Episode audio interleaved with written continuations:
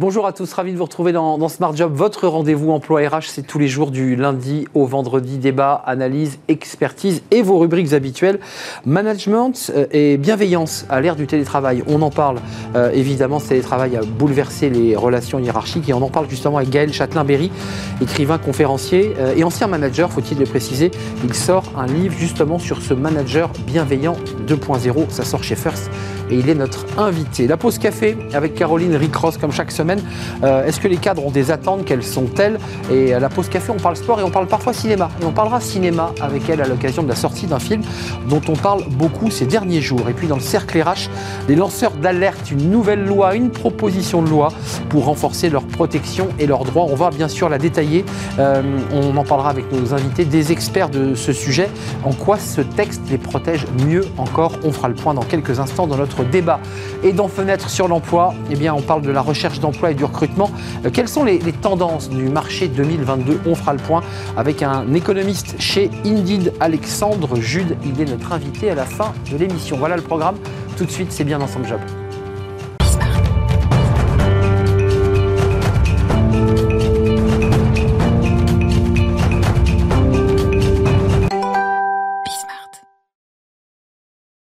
Bien dans son job, c'est un sujet important dont on va parler aujourd'hui parce que on parle souvent du management sur ce plateau et vous le savez, euh, mais on va parler des managers et de la bienveillance.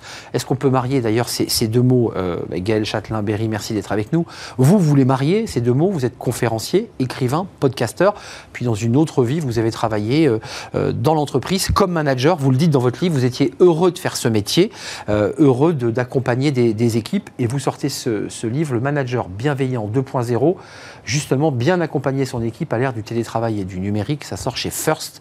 Dans l'introduction de votre livre, euh, vous dites, euh, en 2017, j'avais sorti un, livre euh, qui s'appelait Mon boss est nul, mais je me soigne, et vous lanciez un petit peu cette marque de manager bienveillant et on s'était pas un peu moqué de vous, mais on s'était dit bon ça suffit, manager bienveillant ça marche pas.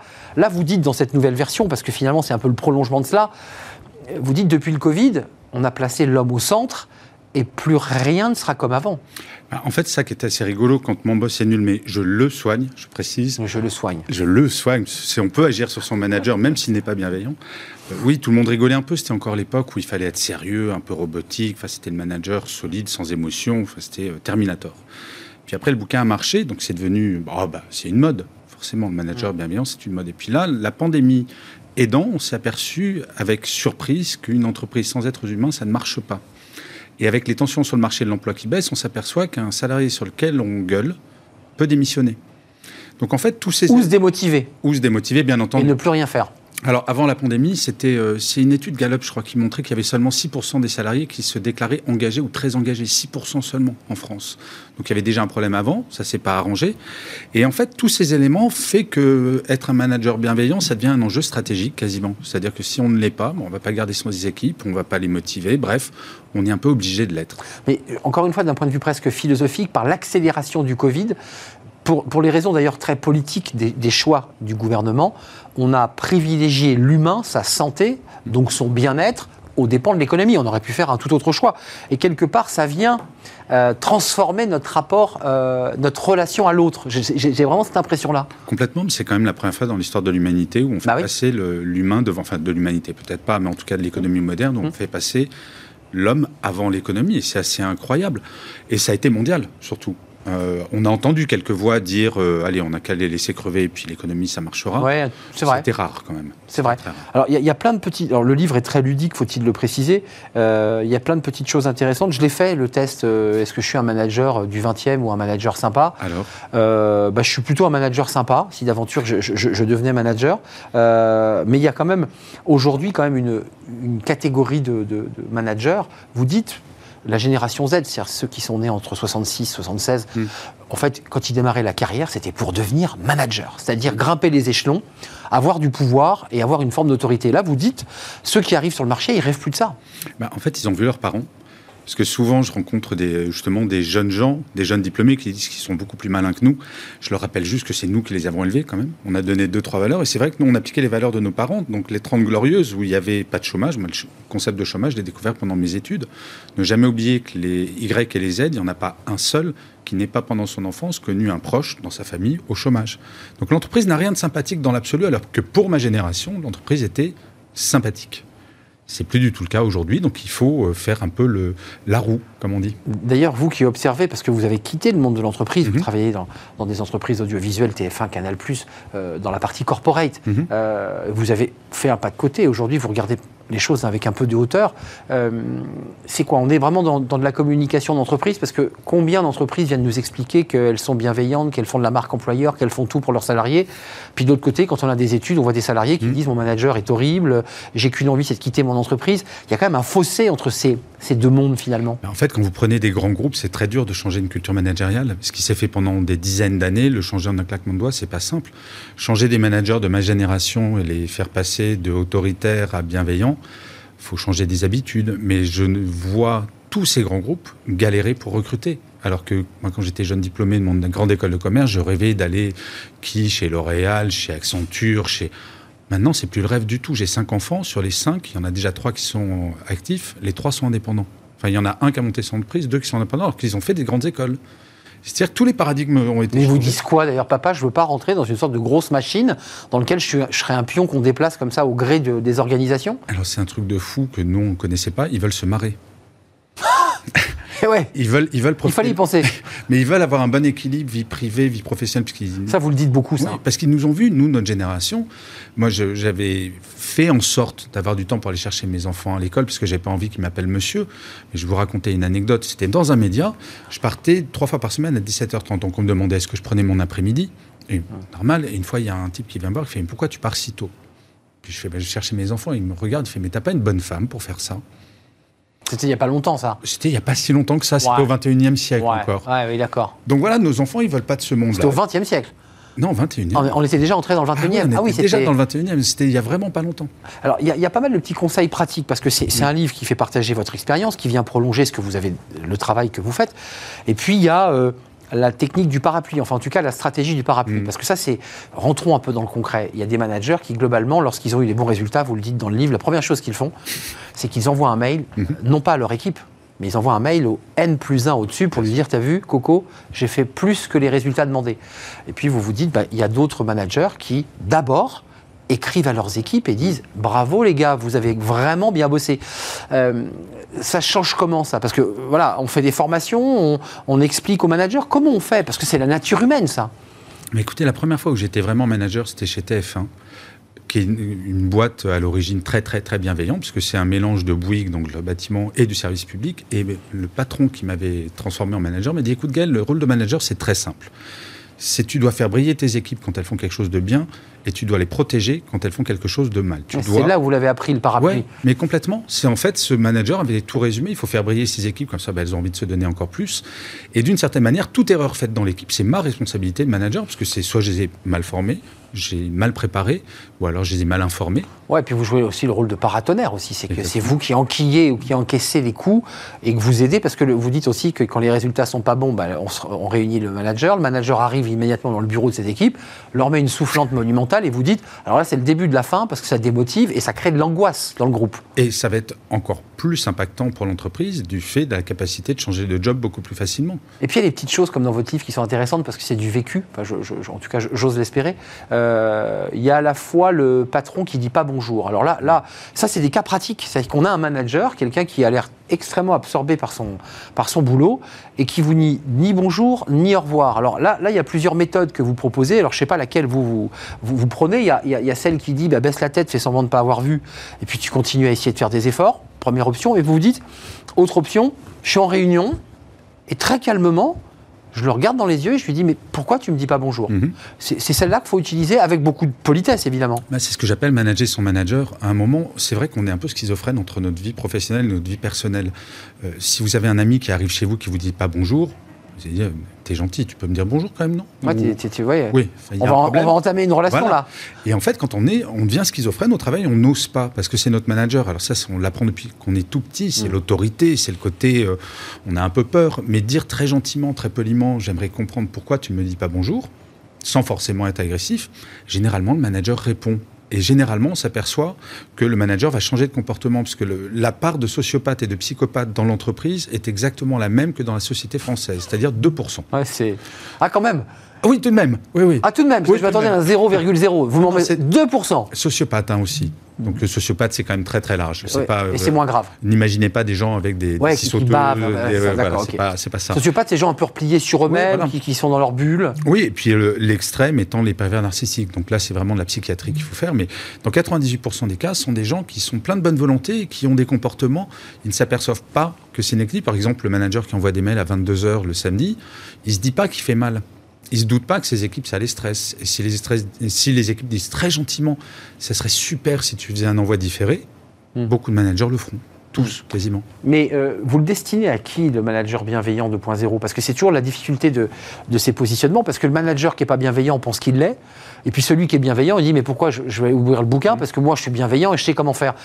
Vous destinez aux deux, en fait, vous, parlez, vous parlez aux deux Je parle aux deux. Je pense qu'il y a pas mal de trucs euh, dans, dans ce livre, parce qu'on n'est jamais un manager parfait, c'est comme on n'est jamais un parent parfait. Au même Oui, c'est un peu cette relation-là, en fait. Mais oui, c'est euh, un parent maltraitant ne se définira jamais comme étant maltraitant.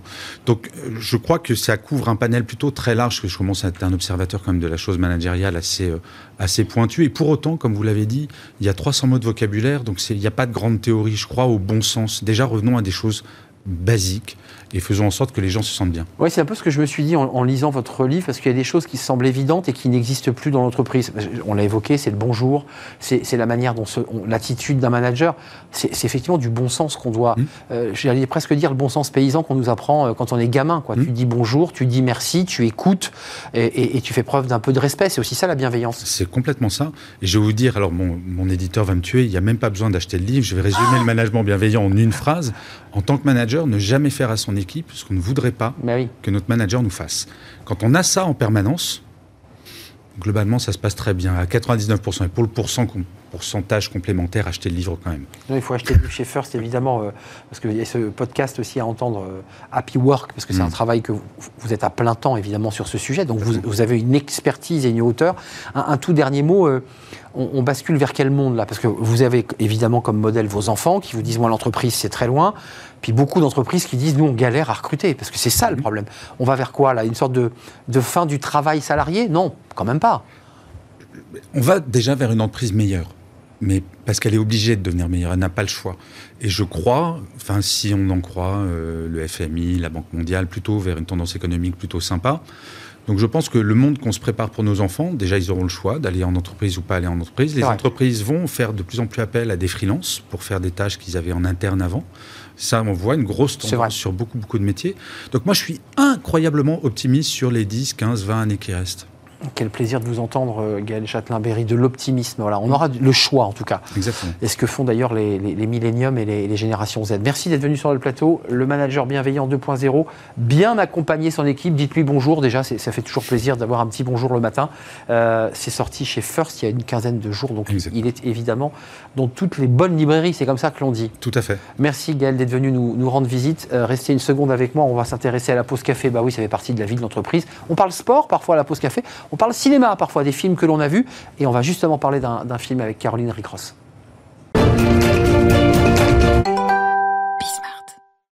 La pause café, euh, vous savez, la pause café, on parle sport, évidemment, ça c'est fréquent. On parle cinéma aussi. Bonjour mhm. Caroline. Bonjour Arnaud, ça va bien? Vous allez bien? Euh, on parle d'un film, alors, il vient de sortir, on en a beaucoup parlé déjà en, pré-promo, et puis, euh, et puis là aujourd'hui il est sorti. Les, critiques sont d'ailleurs très très bonnes. Mhm. Euh, on parle des cadres aujourd'hui, hein, c'est ça Oui, tout à fait. Ce film, évidemment, fait écho aux cadres. Et oui, hein. donc les cadres, c'est un peu un sujet dont s'empare tout le monde. Donc le cinéma aussi, avec, comme vous venez de le dire, la sortie en salle hier d'un autre monde. C'est le dernier film de Stéphane Brisé. Le réalisateur de La Loi du marché retrouve dans ce film son acteur fétiche, Vincent Lindon, qui joue cette fois le rôle d'un cadre supérieur dont la vie personnelle part à volo en raison de sa vie professionnelle. En fait, il est tiraillé entre sa vie pro et sa vie perso. Le personnage est en perte de sens. Voilà l'histoire du film. Une fiction qui n'est pas si éloignée de la réalité si l'on en croit le dernier baromètre UGICT CGT CCAFI réalisé par Via Voice, consacré justement aux opinions et attentes des cadres pour l'année 2022. Briser un autre monde, Kimberlin, euh, évidemment, Vincent Lindon. Oui, qui joue sa femme. Et, Marie Drucker, qui elle joue la, grande patronne, qui joue très très bien. Effectivement, les critiques, c'est ce qu'elles disent. Euh, par rapport à cette étude euh, UGI, CT, CGT, CCAFI, 1000 cadres interrogés pour réaliser le, baromètre à mhm. l'automne dernier, et donc plus de la moitié qui estiment que leurs conditions de travail se sont dégradées en 2021, ce qui fait écho évidemment à ce film. Tout à fait. Il dénonce notamment une charge et un temps de travail excessif. 57% des cadres considèrent que leur charge de travail a augmenté l'an dernier, en 2021, et ce, quelle que soit la taille de l'entreprise, mais aussi que ce soit une entreprise publique ou une entreprise privée. Ça concerne donc tous les cadres. Même chose pour ce qui est du temps de travail. Plus de la moitié des sondés considèrent que ce dernier a augmenté. 38% déclarent par exemple travailler plus de 45 heures par semaine. Alors rappelons que le Code du travail prévoit une durée hebdomadaire maximale de travail de 44 heures sur 12 semaines et de 48 heures hebdomadaires. Un temps de travail qui empiète forcément sur la vie privée, le soir, mais aussi euh, les week-ends ou encore les jours de repos. Plus de la moitié des personnes interrogées déclarent même travailler pendant leur congé. 32% avouent le faire de temps en temps et 22% déclarent le faire régulièrement. Euh, donc c'est la vie professionnelle qui, vient déborder sur... Euh, voilà, c'est terrible. C'est à qui la faute d'ailleurs? C'est au cadre qui, a la tête dans le guidon? C'est la faute au télétravail. Eh ben, ah, d'accord. Eh oui, le télétravail hein, qui est apparu dans nos vies il y a tout juste deux ans, il est quasi devenu la norme, hein, si on est honnête. Seulement voilà, pour 68% des cadres interrogés, cette pratique ne protège pas justement des durées excessives de mmh, travail. Selon eux, l'usage des outils numériques entretient un lien de subordination permanent avec l'entreprise, y compris hors des locaux et des horaires de travail. Conséquence, plus de la moitié des cadres considèrent que le télétravail n'est pas assez encadré. Aussi, plus de 6 cadres sur 10 souhaitent disposer d'un droit à la déconnexion effectif afin de préserver leur santé, mais aussi leur vie personnelle. Par ailleurs, 55% des cadres souhaitent garder un bureau attitré. Le télétravail, c'est sympa, ma petite dose. Le fameux bureau attitré. Euh, les cadres se défoncent, c'est ce que dit l'étude, et en même temps, euh, comme dirait l'autre, il manque de reconnaissance. Et eh oui, et surtout de reconnaissance salariale. Cette absence de reconnaissance est palpable quel que soit l'indicateur retenu. 57% des sondés déclarent en effet que leur niveau de rémunération est en inadéquation par rapport à leur degré d'implication. 54% estiment leur salaire trop bas face à leur euh, charge de travail. Un peu moins de la moitié considèrent également que leur rémunération ne correspond pas à leurs responsabilités, qui sont pour le coup de plus en plus importantes. Un taux d'insatisfaction qui est supérieure chez les femmes cadres que chez les hommes. Elles sont par exemple 60% à considérer que leur salaire n'est pas en adéquation avec leur niveau d'implication contre 55% des hommes. Un mécontentement qui confirme la persistance du niveau des inégalités salariales femmes-hommes chez les cadres. Euh, très concrètement, ah, c'est un panorama, panorama, finalement assez sombre que, vous nous décrivez euh, aujourd'hui. Euh, et vous n'y êtes pour rien, évidemment. Qu'est-ce qu'ils attendent, ces cadres, en, 2022 et ben, Ils veulent en fait travailler et vivre autrement, tout simplement. Alors, plus de, pour 65% des cadres, l'équilibre entre vie professionnelle et vie privée constitue de loin la première priorité. Cette préoccupation, elle est encore plus forte dans la fonction publique, c'est 68% des sondés, que dans le secteur privé, 63%. Deuxième priorité, le salaire. On vient d'en parler, c'est le nerf de la guerre, Arnaud. Enfin, dernière priorité, le contenu et le sens du travail. Sur ce point, d'ailleurs, les cadres ont de nouvelles attentes. D'après ce baromètre réalisé par Via Voice, 53% des cadres considèrent que les choix et les pratiques de leur entreprise entrent régulièrement en contradiction avec leur éthique professionnelle. L'éthique professionnelle est mise à mal souvent pour 11%, personnes, 11 euh, des personnes euh, interrogées et de temps en temps pour un peu moins de la moitié des personnes interrogées. Alors pour y remédier, près de 6 cadres sur 10 demandent en fait à disposer d'un droit d'alerte dans le cadre de l'exercice de leur responsabilité et avec lui le droit en fait de pouvoir refuser de mettre euh, en place une directive qui a été décidée euh, par le manager et qui est euh, en contradiction avec leur éthique professionnelle. De même, 48% souhaitent disposer de droits d'intervention sur les stratégies et les pratiques de l'entreprise en matière environnementale et. Vous nous lancez d'ailleurs le, débat dans quelques minutes sur les lanceurs d'alerte, justement, qui traitent finalement de ce, sujet. Et puis, pour terminer, ces cadres ont également des attentes sur les, la retraite. Et oui. Sujet éminemment important. Et oui, surtout en cette période d'année électorale, les cadres envoient en quelque sorte un message aux candidats, mais également aux candidates à l'élection présidentielle. 50% des cadres se disent pour une réforme des retraites qui rétablissent l'âge de départ à 60 ans et des départs anticipés pour pénibilité. Et puis près de 8 cadres sur 10 sont pour une réforme des retraites qui garantissent une pension au moins égale à 75% du salaire en fin de carrière. Merci le pour. Bah, le message est lancé, puis c'est le moment de le lancer, puisque c'est la campagne présidentielle, évidemment. Et c'est vrai que certains candidats évoquent euh, des durées de, de, départ à la retraite, notamment de, 60 ans. Et puis on va parler, vous nous avez fait le lancement finalement indirectement, Caroline Ricross, que, que je remercie. Euh, ce lancement sur les lanceurs d'alerte, on va en parler. Une proposition de loi a été votée euh, définitivement après une commission mixte paritaire entre l'Assemblée et le Sénat. On va revenir sur ce texte qui protège un peu plus encore. Il y avait une loi qui était la loi Sapin 2 euh, une loi qui va protéger un peu plus ces lanceurs d'alerte, qui vient faire écho évidemment à ces cadres qui eh bien, parfois contestent des décisions sur des questions éthiques. On en parle dans notre débat, c'est juste après cette courte pause. On se retrouve évidemment avec mes invités.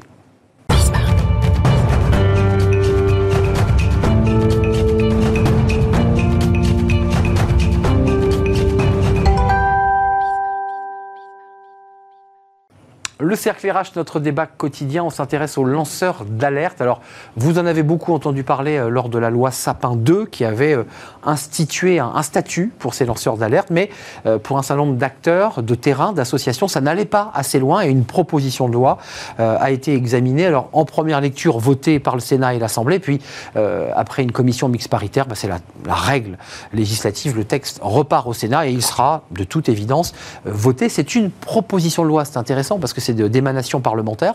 Euh, et je vous présente mes invités parce que quand on dit lanceur d'alerte, on pense euh, Mediator, ce médecin euh, brestois, cette femme, Facebook, Luxembourg Leaks, et, toutes ces femmes et ces hommes qui un jour, au, péril de leur carrière professionnelle, et j'allais même presque dire de leur vie personnelle, eh bien, ont décidé de dire non à des méthodes, à des pratiques dans le domaine bancaire, dans le domaine écologique aussi, parce qu'il y a beaucoup de lanceurs d'alerte dans, le, dans ces sujets autour de, de l'écologie. Avec moi, Aline Jacquet-Duval. Bonjour maître, vous êtes euh, avocate en relations sociales, membre du comité scientifique Entreprise et Progrès. Absolument. Et on vous écoutera parce que les avocats, évidemment, sont en première ligne mmh. et vont devoir examiner, évidemment, l'aboutissement les, concret de ce texte et son application, parce que c'est tout l'enjeu, évidemment, des décrets d'application. Glenn Millot est avec nous. Bonjour Glenn. Bonjour. Vous êtes euh, délégué général de la Maison des lanceurs d'alerte. Euh, je me tourne vers vous d'abord juste d'un mot sur cette fameuse Maison des lanceurs d'alerte. Alors, je suis allé sur le site internet. Euh, au sens physique, on a une maison, les lanceurs d'alerte peuvent venir s'y réfugier Non, c'est une toute petite maison. Donc on interagit plutôt à distance avec les lanceurs d'alerte ou dans des cafés, mais on n'a pas les moyens, on n'a pas les moyens financiers de. Non, mais je pensais à RSF, vous savez, qui accueille aujourd'hui des journalistes euh, qui sont euh, du monde entier et qui peuvent venir se réfugier physiquement à RSF. Ça pourrait être un objectif, mais on est loin d'avoir les moyens de le faire. en un mot, vous, vous, avez été un des acteurs aussi de, l'amélioration de, de, cette loi Sapin. Vous, vous, êtes, vous avez ferraillé avec le Sénat qui a travaillé sur ce texte. avant de parler de la loi, qu'est-ce qui manquait à la loi Sapin? Beaucoup de choses que la directive entendait réparer, notamment le fait d'être obligé de passer par le canal interne, c'est-à-dire de se soumettre peut-être euh, entre le marteau et l'enclume. Euh, la directive propose maintenant, de, si le canal interne n'est pas satisfaisant ou s'il engendre certains risques pour le lanceur d'alerte ou pour l'alerte, le lanceur d'alerte peut passer par le canal externe, c'est-à-dire directement une autorité. Je précise, c'est une information essentielle, que tout cela fait écho à une directive d'octobre 2019, parce que c'est un sujet européen, et évidemment, dans le cadre des directives, pour être un tout petit peu technique, il faut des transpositions de directives alors la France est parfois un mauvais élève dans les transpositions, mais en tout cas celle-ci, euh, elle est transposée. Alors c'est très intéressant, c'est pas un projet de loi, enfin je m'autorise à, le dire. Ça vous surprend parce que ça aurait pu être d'émanation gouvernementale, que, que le gouvernement français dise on porte ce texte des lanceurs d'alerte. Et, et, ce n'est pas le cas.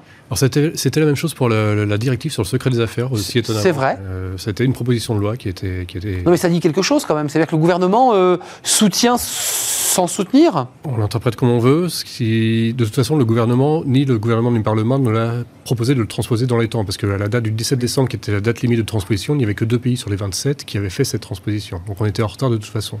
Euh, maître, question de calendrier. question de calendrier. Il n'y avait pas d'embarras autour de ce sujet parce que sur. Il n'y a pas d'embarras, d'autant que euh, les employeurs comme les organisations syndicales auraient dû se saisir du sujet, elles ne l'ont pas fait. Hum, et ne l'ont pas fait. Euh, concrètement, cette loi, donc cette proposition de loi qui, qui, vient finalement être une transposition de cette directive, qu'est-ce qu'elle apporte de plus si on veut commencer un tout petit peu à lister les améliorations pour les lanceurs d'alerte ou les lanceuses d'alerte?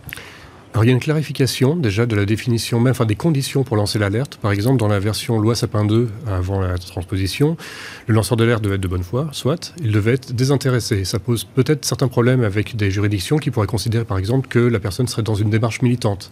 Et en, étudiant la loi britannique, on s'est rendu compte que souvent dans les procès, le lanceur d'alerte était attaqué sur, ses, sur son, sa posture, son statut, et finalement l'alerte était mise de côté.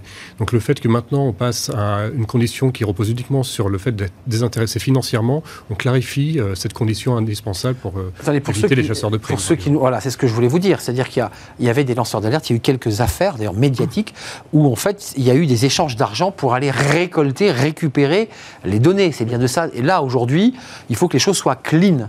Le lanceur d'alerte doit être désintéressé. On va éviter les maîtres chanteurs. C'est ça, pour éviter de faire chanter d'un côté l'entreprise en disant j'ai des données confidentielles, mm. euh, qui reviendrait finalement à une forme de cybercriminalité euh, déguisée. Ça existe. Hein. Et ça existe aujourd'hui. C'est la guerre économique aussi. C'est la guerre. Sauf que là, c'est pas des lanceurs d'alerte. C'est des chasseurs de primes. C'est des chasseurs de primes. Ils peuvent adopter cette posture. Hum, ils peuvent avoir double visage. Ils peuvent avoir double visage. Donc, euh, ça, c'est intéressant. donc, financièrement, on ne doit pas avoir reçu d'argent, pas chasseur de primes. Il y a un autre élément que vous avez soulevé. Ça pourra être signalé on signale des faits qui lui ont été rapportés. Ça, euh, ça fait écho au dialogue social, puisque les partenaires sociaux qui ont été euh, saisis ne se sont pas trop intéressés du sujet, mais un salarié dit j'ai pas la force de le faire, mais je, me confie à mon représentant syndical. Et lui devient donc un lanceur d'alerte. Alors ça, c'est une innovation de la directive qui propose de considérer le lanceur d'alerte non plus tout seul, mais dans son environnement. C'est-à-dire qu'il peut être aidé de ses collègues, par exemple, de sa famille, aussi d'associations, de syndicats, qui du coup ont soit un rôle de proche, soit un rôle de facilitateur et disposent d'un certain nombre de protections pour que le lanceur d'alerte ne se retrouve pas seul dans son parcours qui est toujours très compliqué. Mais excusez-moi de cette question un peu pratique. Euh, le syndicaliste, dans l'intimité de son bureau euh, ou de sa délégation syndicale, peut tout à fait lui dire moi non plus, je ne me sens pas capable euh, d'aller voir soit la DRH, soit la police directement, puisqu'en fait, on peut passer par des voies externes. Euh, ça pose aussi une autre question, c'est-à-dire que c'est une délégation de lanceurs d'alerte. Comment, comment, ça se vit, ça? Enfin, comment ça peut se faire? Nous, à Entreprise et Progrès, on ne voit pas du tout les choses comme ça. D'accord, non, mais je...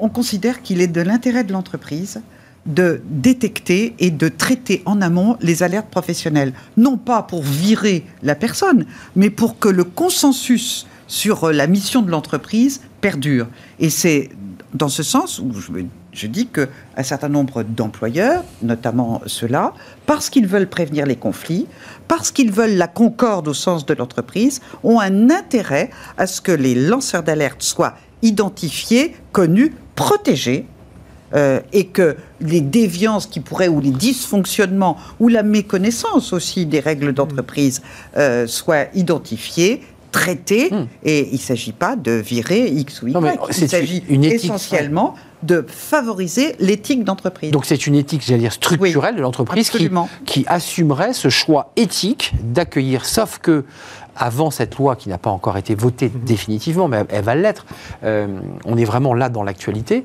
j'ai eu des cas de figure que j'ai rencontrés de lanceuses d'alerte, euh, je ne citerai pas son nom, mais qui avait dévoilé des documents confidentiels issus d'une banque et qui, à l'issue de, cette action, avait bien sûr perdu son travail et se retrouvait dans une situation humaine quotidienne déplorable. Elle était au bord de la pauvreté. Euh, hum. comment on fait là C'est tout l'intérêt de la suppression des paliers. C'est-à-dire que là, le salarié ou le contractuel ou le stagiaire a la possibilité de passer outre l'entreprise. Donc il n'ira dans l'entreprise que si l'entreprise met en place des canaux efficaces, mhm. bien renseignés et qui, donnent des résultats, qui permettent euh, d'éviter que le lanceur d'alerte prenne trop de risques. Malgré tout, ça, reste quand même une hypothèse sérieuse.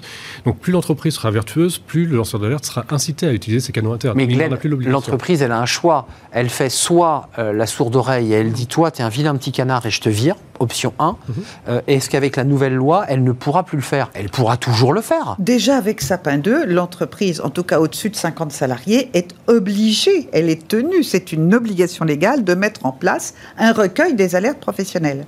C'est la raison d'ailleurs pour laquelle, avec Entreprise et Progrès, on a édité une plateforme qui s'appelle Solutions lanceurs d'alerte. Et les lanceurs d'alerte doivent au préalable euh, commencer par euh, développer leur, euh, leur alerte là-dessus, avec et éventuellement anonymement d'ailleurs. hein. Mmh, c'est ce que j'allais y venir. J'allais venir. Il n'y a pas de protection pour des anonymes. Alors là, le problème, c'est qu'on est, on est un peu dans bon. la dénonciation, parce que s'il n'y a pas de nom, pas de téléphone, Oui, pas mais d'adresse. ça euh, permet à l'entreprise d'anticiper euh, le conflit. Et c'est ça qui est important. Et ça lui permet aussi de Bien sûr. veiller à, son, à sa réputation. Parce qu'il n'y a, rien de plus important que la réputation. Ah bah, dans- ça fait des, des- des dégâts Voilà. colossaux. Pour- Colossaux. Pour, les lanceurs d'alerte, puisque j'évoquais ce cas de Mm. figure, mais pour l'entreprise, évidemment, en termes d'image. Rentrons dans les détails. La, la maison des, des lanceurs d'alerte, alors, les cas de figure, on les connaît, on peut les lister, Mm. Euh, mais je vais peut-être en rajouter un, je veux savoir s'ils rentrent dans euh, la corruption, la discrimination, harcèlement au travail, violation de, de lois et de crimes. Alors là, on va directement voir la, la police, Mm. Euh, là, là c'est classique. La violation des droits de l'homme, donc là, c'est intéressant, c'est un point... Oui, ça va être compliqué. Si je m'autorise à dire Mmh. que c'est compliqué. Mmh. Euh, les cas de fraude, bon là évidemment c'est Oui. clairement euh, avéré. Cas de mauvaise administration, mauvaise gestion. Cas de délit d'initié, bon ça c'est un cas assez, assez Mmh. traditionnel. Compliqué hein, par ailleurs aussi. Dé- Déjà traité. Déjà euh, traité. Déjà traité. Et cas d'utilisation abu- abusive de données. Est-ce que quelqu'un qui voit des comportements déplacés d'un homme vers une femme répétés peut être considéré, lorsqu'il dénonce ces faits, comme un lanceur d'alerte sur les cas d'abus sexuels ou d'agression sexuelle Alors c'est un délit. Donc euh, Oui, la oui. loi, pour la loi, oui. Pour la maison des lanceurs d'alerte, ça va pas être notre public cible. C'est-à-dire que nous, on va traiter des alertes d'intérêt général. Si on a, un, si on a une, euh, une dénonciation, c'est le terme, une dénonciation d'un fait systémique, là, on va rentrer en jeu. Si c'est un cas euh, unipersonnel, on va conseiller à la personne d'aller voir soit un syndicat, soit une organisation qui pourra, qui pourra l'aider dans son parcours. Dans la liste que je viens de vous citer, alors ça c'est les cas euh, typologiques, enfin Mmh. les, plus courants. Là aujourd'hui, cette maison des lanceurs d'alerte est un accueil. On a bien compris que c'est pas une maison en dur où on allait dormir, se restaurer, mais en revanche, on allait y tirer de l'information, du soutien et de l'aide. Les gens qui vous appellent aujourd'hui, c'est quelle typologie de, de personnes, sans rentrer dans les détails, bien entendu. De toute façon, je, les- je ne les aurai pas les détails puisqu'en fait, on a vraiment une, euh, des conditions strictes de conf- confidentialité où les lanceurs d'alerte passent par notre équipe juridique et on, nous, on est amené à les connaître. Moi, je suis pas juriste. On est amené à les connaître s'ils ont besoin d'un accompagnement médiatique euh, qui permet de donner leur nom. Donc, nous, on va avoir des cas très très divers. On va avoir beaucoup de cas de corruption, on va avoir des cas reliés à la santé publique, à l'environnement, au droit du travail, mais à nouveau dans des cas systémiques. Euh, on va avoir des c'est c'est vraiment très variable. Il y a, j'allais dire, une typologie très très vaste. En fait, il y a à peu près, euh, enfin, tout, tout domaine peut, faire, peut être l'occasion d'une alerte. Donc, Mais est-ce qu'il y a des tendances particulières en ce moment? On voit que les sujets autour du climat, de l'environnement, oui. euh, de la destruction de la planète, j'imagine que vous devez être très sollicité sur ces sujets. Alors sur le climat, probablement pas, puisque en fait l'alerte a déjà été lancée. Maintenant, on est plutôt dans la phase, euh, il faut traiter. On est tous des lanceurs d'alerte là, Voilà, pour le voilà. climat. Et ça fait quelques années que ça dure. Euh, sur des questions environnementales plus locales, effectivement, là, on, on peut en avoir euh, de façon assez significative. Il y aura évidemment des effets de mode. Je pense que le- l'effet Covid a eu aussi une incidence sur les, sur les cas de maltraitance en interne, euh, qui peuvent être liés à des situations pas forcément délibérées, mais tout Les EHPAD, par exemple, est-ce que vous avez des personnes qui, anonymement ou pas, vous disent j'ai été témoin ou j'ai vécu Et dans ce cas-là, est-ce que dans l'affaire Orpea, puisque c'est d'elle dont il est question, mais et d'autres, est-ce qu'on peut les considérer comme des lanceuses ou lanceurs Ah, d'alerte tout à fait, tout à fait. Alors, moi, je ne pourrais pas vous rapporter de cas parce que je n'ai pas cette information, mais effectivement, ils rentrent tout à fait dans ce cadre-là. Euh, Maître, la, la- la suite de cette loi, c'est que, je le redis, c'est un peu technique, mais Mm. et il y a des décrets d'application, tout ça doit se mettre en branle, et ensuite les avocats reçoivent évidemment par Internet Mm. euh, ces nouvelles lois qui arrivent, et, et vous en avez tous les jours sur votre, vos téléscripteurs. Euh, il y a des cas plus difficiles que d'autres.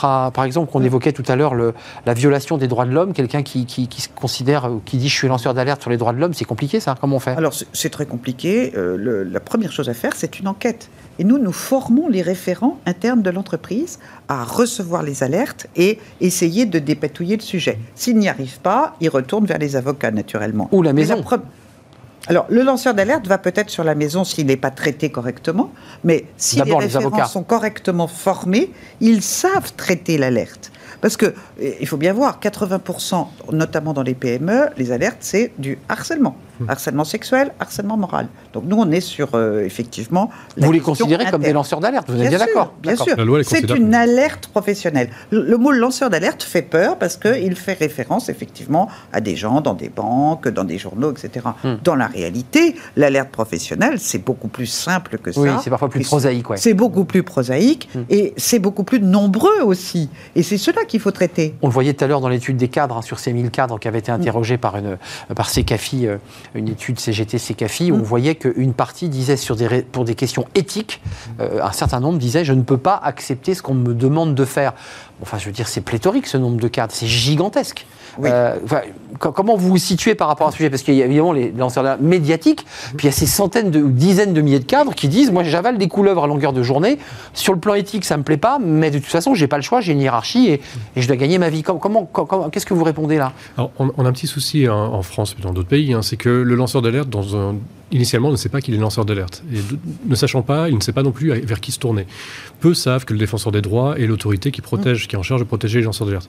Nous, la maison des lanceurs d'alerte, on a trois ans d'existence, peu nous connaissent. Vrai. Donc le lanceur d'alerte va aller peut-être, si c'est une alerte environnementale, il va peut-être taper à la porte d'un journal ou d'une association environnementale. D'une ONG, ouais. D'une ONG qui ne saura pas forcément comment traiter, qui des fois fera remonter l'alerte euh, vers. Oui, le premier réflexe, c'est d'aller voir un journaliste et de le dénoncer en général. Non, le premier réflexe, bizarrement, enfin bizarrement, non, c'est pas bizarre, mais le premier réflexe, c'est d'aller voir à l'intérieur de l'entreprise le, le supérieur hiérarchique pour dire il y a un problème, il faut le régler. Et c'est quand le problème n'est pas réglé que là, il se pose des questions en se disant euh, j'ai mis les pieds dans quelque chose que je ne maîtrise plus et à qui je peux m'adresser. Et ça devient trop gros pour moi. Ça finit par devenir trop gros. Mais j'entends le discours d'Aline Jacquet-Duval qui dit nous, euh, les entreprises, en tout cas d'entreprises mmh. et progrès, puisque vous les mmh. représentez, nous, on doit avoir une démarche éthique. Mais est-ce que vous, euh, par, par, par, rapport aux interlocuteurs qui vous appellent, vous sentez quand même de la part de l'entreprise des résistances? On n'est pas en contact directement avec les entreprises. Nous, on est vraiment. non, mais j'entends, ils ne vous appellent pas directement, mais par l'intermédiaire de ceux qui vous parlent, est-ce que ceux qui vous parlent vous disent un, j'ai peur, deux, j'ai peur de perdre mon boulot, trois, l'entreprise n'est pas prête à entendre ce que j'ai à dire. Comment ça se passe? On, le voit de deux façons la plupart des lanceurs d'alerte qu'on va recevoir auront déjà fait le palier 1, le palier 2, auront peut-être déjà eu des représailles ou seront en passe d'avoir des représailles, des procédures en diffamation ou des risques de licenciement ou des licenciements avérés. Euh, et on a aussi les échos des syndicats qui se rendent compte que finalement les canaux internes qui sont censés, c'est une obligation, mais c'est une obligation qui n'est pas assortie de sanctions. Donc énormément d'entreprises n'ont pas mis en place ces canaux puisqu'elles n'auraient aucun intérêt, enfin, elles, pensent n'avoir aucun intérêt à les mettre en place puisqu'elles n'ont pas de sanctions et qu'elles ont très longtemps vu le lanceur d'alerte comme quelqu'un de nuisible. Mais bien sûr. le lanceur d'alerte est quelqu'un qui... Euh, dans la nouvelle loi qui est importante, 60 hein, 000 euros. Hein. Pas pour les représailles, pas pour, pas pour l'absence de Pour le Bayon Oui, oui, mais pas pour la loi Bayon. La loi Bayon, L'amendement Bayon. mais j'entends, mais après, il y, a, les peines euh, encourues dans le code et puis il y a la mhm. réalité ensuite. De... Est-ce que vous pensez aujourd'hui, parce que ça c'est une question importante, et on va parler ensuite des conséquences judiciaires et juridiques et financières, parce que les lanceurs d'alerte sont souvent harcelés euh, au civil par des huissiers qui viennent. Donc il y a une, pression psychologique énorme sur eux. Mhm. Mais est-ce que vous pensez qu'il y a des dizaines de milliers de salariés, cadres ou pas d'ailleurs, qui finalement se dit je me tais parce que ça sert à rien de le dire. Parce que finalement, je sais pas trop où aller. Ce que je vois est inadmissible, mais j'y vais pas. Je... pense que le précalcul qu'ils font, c'est se dire est-ce que ça va changer les choses? C'est ça. Et souvent, la réponse est euh, les chances sont très faibles. Maintenant, malgré tout, peut-être que, comme certains ont réussi à avoir gain de cause, je vais faire ce pas en avant. Mais qu'est-ce que je risque? Et le premier contact avec les collègues, c'est non, n'y va pas, tu vas prendre des risques pour rien, ça va rien changer. Puis en plus, tu. on arbitre, quoi. On arbitre entre euh, bénéfices et risques. Hmm. Et on voit bien que le risque est supérieur au bénéfice. Enfin, faut être honnête. Progressivement, il, a, il, il, va, il, va, se réduire ce, ce risque. Vous êtes d'accord? Le, bénéfice, il n'y en a pas? Une entreprise qui a affaire euh, à, du public et qui vend dans la grande consommation, son, son inconvénient, enfin, je veux dire, son risque majeur, c'est sa réputation.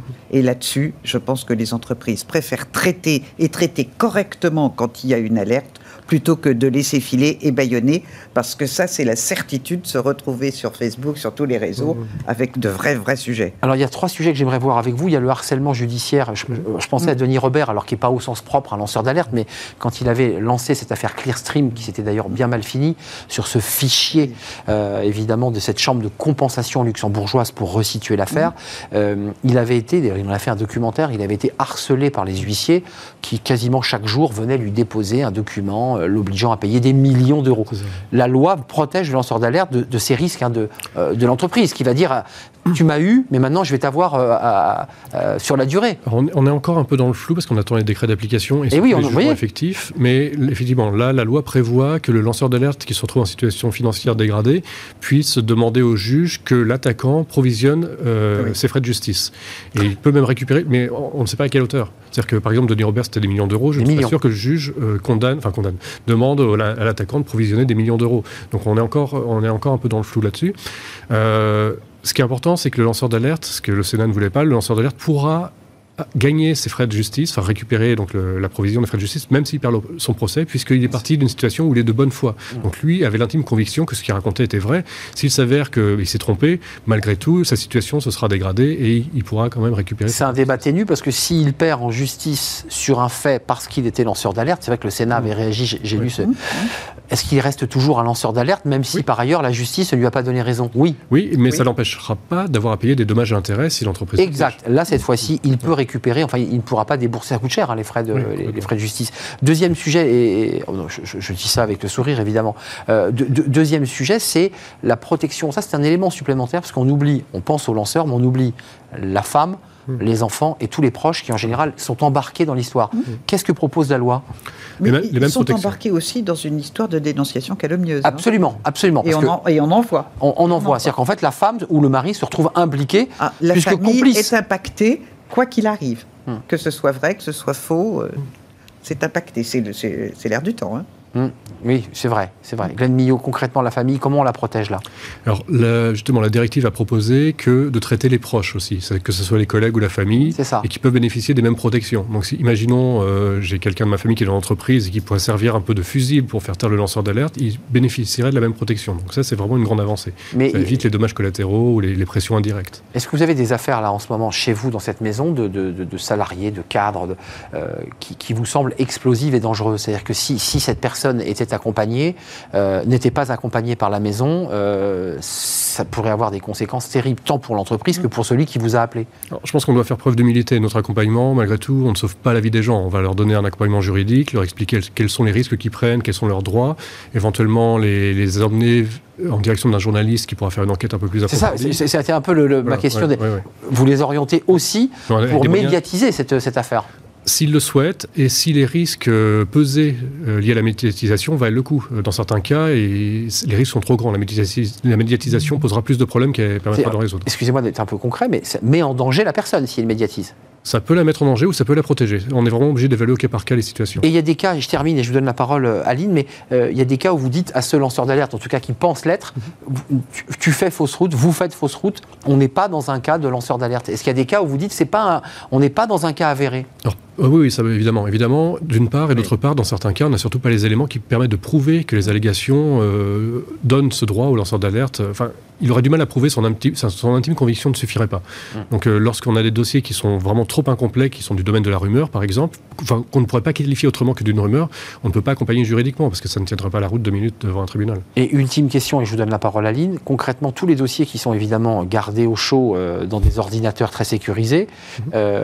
à quel moment vous dites ça, ça part euh, article 40, on est obligé d'en parler à la justice. Systématiquement, comment ça se passe?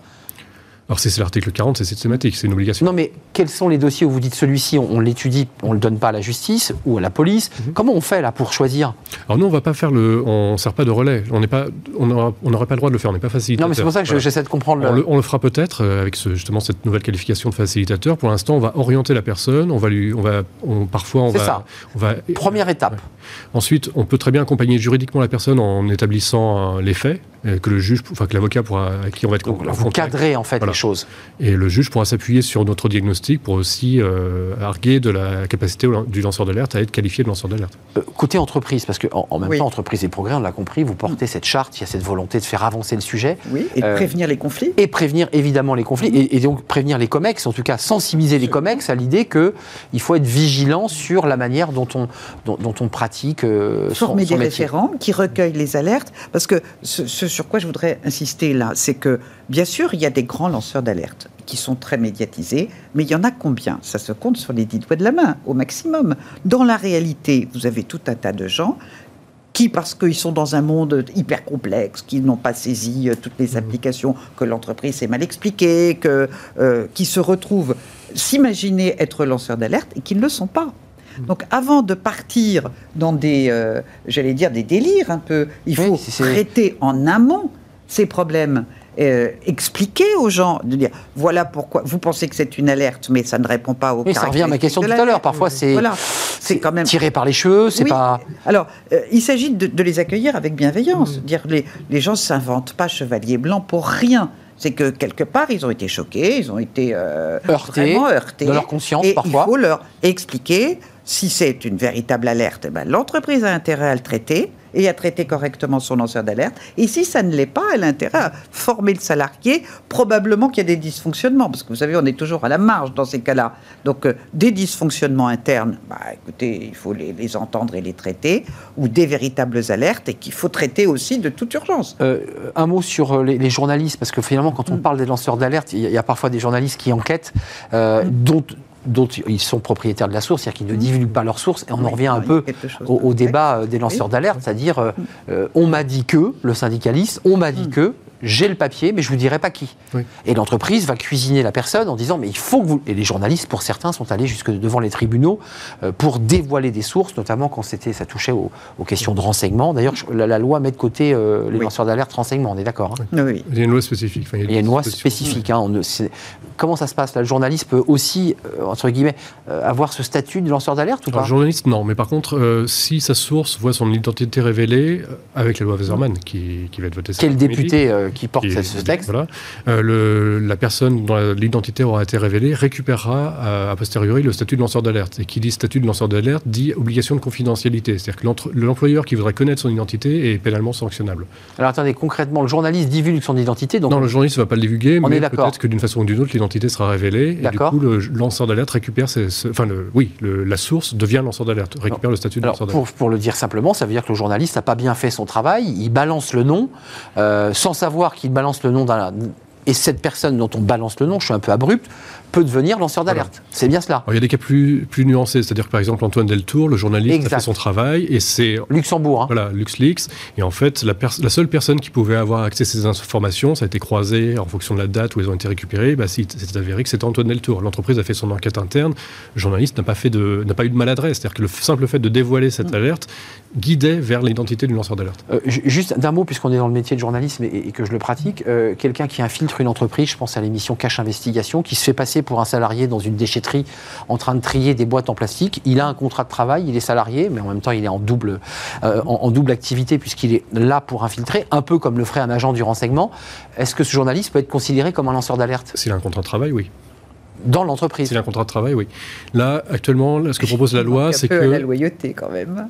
Oui, mais loyauté ou dysfonctionnement majeur. Vous voyez, on touche, on touche, on touche des zones sur lesquelles oui. l'entreprise euh, qui, qui, qui, sera défendue par un avocat ou une avocate dira Mais attendez, euh, j'ai été, été floué. Le salarié, en fait, c'était dissimulé et c'était un journaliste. Donc c'est compliqué, ces, ces cas de figure précis.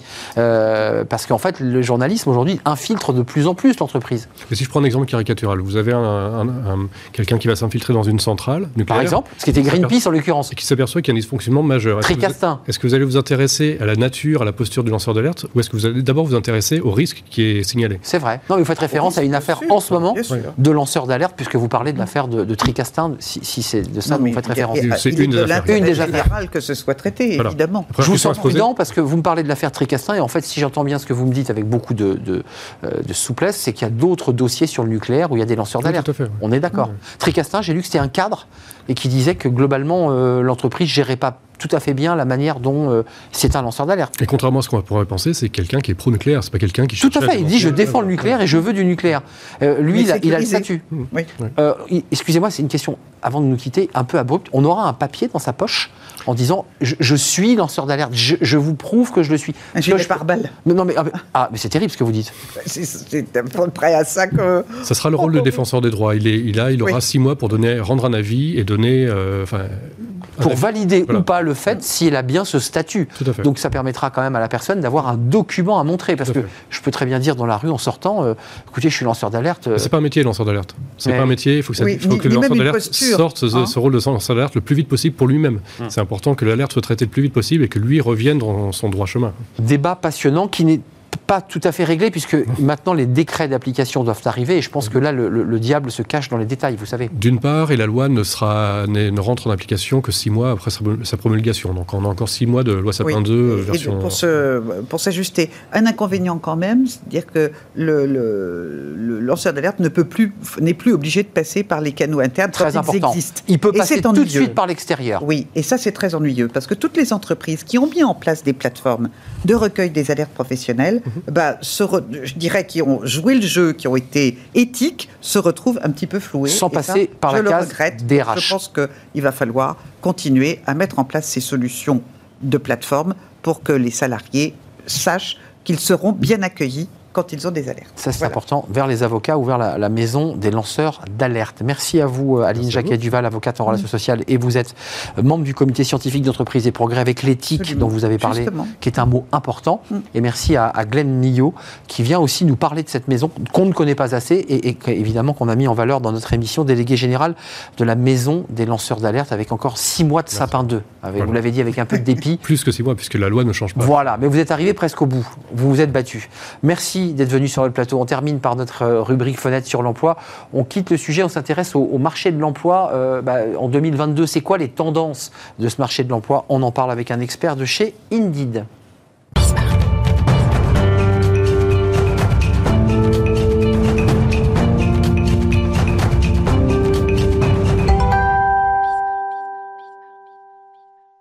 Fenêtre sur l'emploi, euh, tout savoir sur euh, eh bien ce, marché du recrutement, des recherches d'emploi, de l'emploi.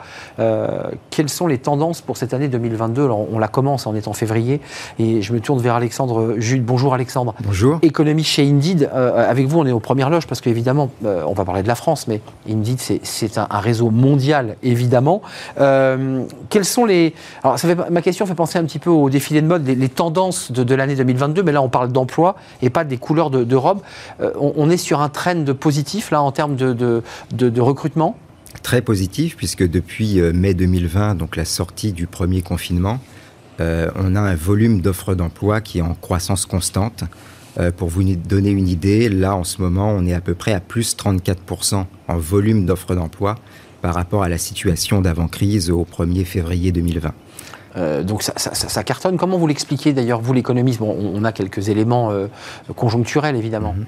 Alors, ça s'explique d'abord par une très forte croissance en volume des professions dites essentielles.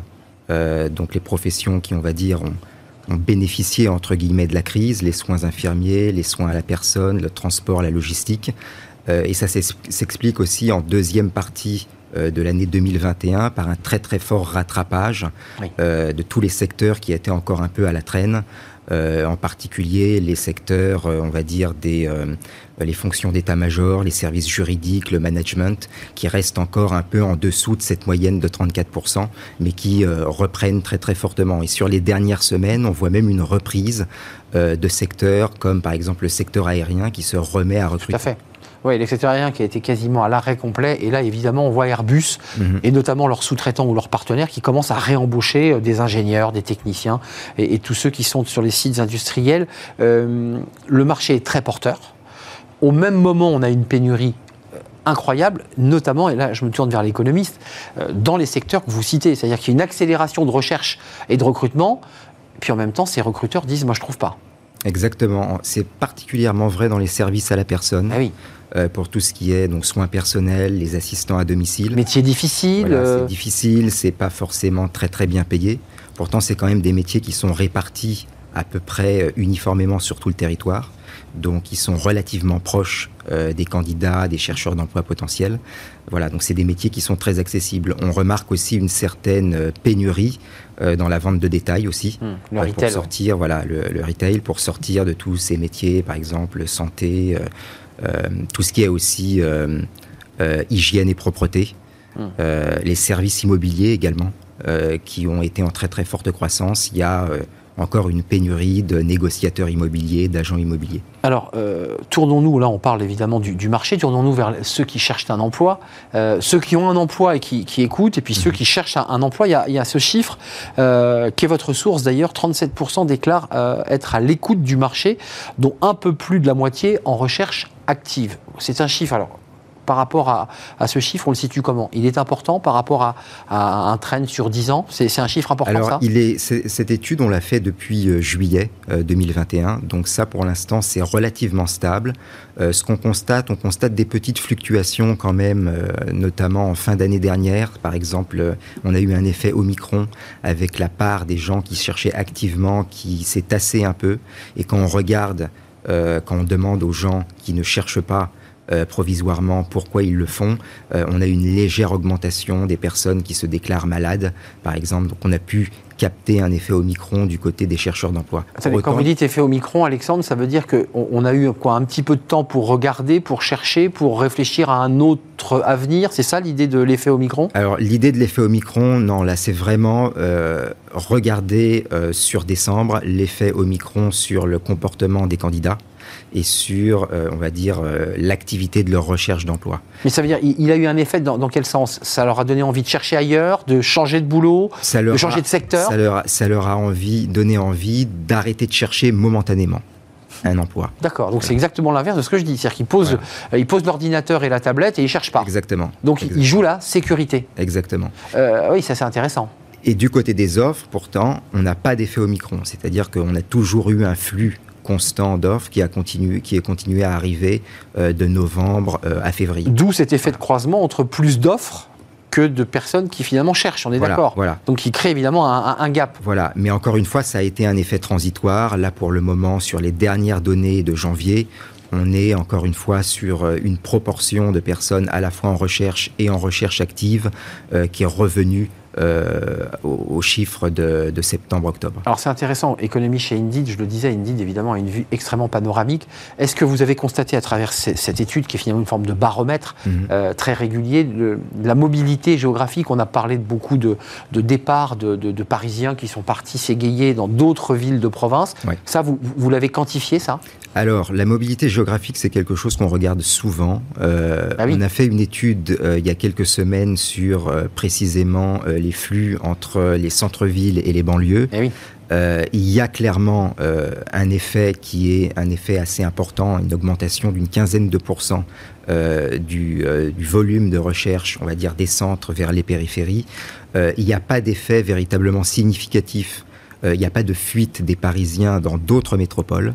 En revanche, encore une fois, il y a une augmentation des recherches des centres vers euh, les périphéries. D'accord, on cherche à s'éloigner, pourquoi Avoir un peu plus d'espace pour vivre, j'imagine? Voilà, il y a aussi sans doute un effet télétravail, des personnes qui ont la possibilité de télétravailler, qui vont déménager, peut-être un conjoint qui va rechercher un travail aux alentours euh, du, nouveau domicile. Et je ne veux pas oublier cette question, Alexandre Jude, euh, économiste euh, chez Indeed. Il y a quand même un débat qui est posé sur le pouvoir d'achat. Ce n'est pas pour vous amener à parler de la campagne présidentielle, mhm.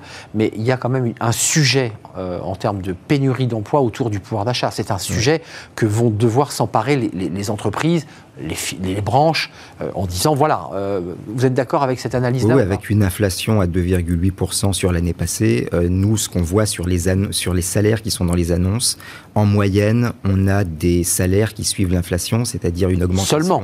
Voilà, de 2,7%, on va dire, de décembre 2020 à décembre 2021. Pas plus. Très importante dans les services à la personne et dans la santé, puisqu'on peut arriver sur des augmentations de salaire de 6% mais effectivement des salaires qui ont peut-être parfois tendance à stagner dans les métiers où il y a moins de tension, comme la gestion de projet par exemple. C'est ça. Euh, juste avant de nous quitter, vous avez une petite tendance sur la notion d'indépendance. Est-ce que le salariat est toujours plébiscité, je dirais, dans la cartographie que vous faites?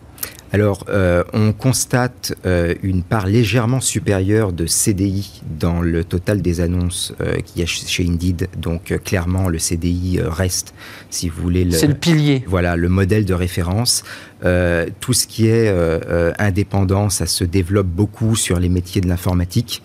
en général, quand on parle aussi de euh, on va dire, du, profil d'indépendant qui attire, c'est-à-dire avec des, euh, des, salaires, des revenus euh, intéressants. C'est sur ces métiers-là, informatique, graphique, euh, graphiste, euh, mais il faut rappeler que c'est une part relativement faible hein, de l'ensemble du marché du travail et de l'ensemble des offres d'emploi, puisque sur le numérique, on est à peu près 5% Merci. Euh, du total. Merci Alexandre merci d'être venu nous éclairer. Vous êtes économiste chez Indeed. C'est terminé. merci, merci de votre fidélité. Je remercie évidemment toute l'équipe. Je le fais très rapidement. Elisa Bernardo pour la réalisation. Je remercie Amanda Osson. Je remercie Fanny Griesmer évidemment. Et je remercie César. Je perdais son nom, César, pour l'accueil invité. À vous, merci de votre fidélité. Je vous dis à demain, portez-vous bien, bye bye.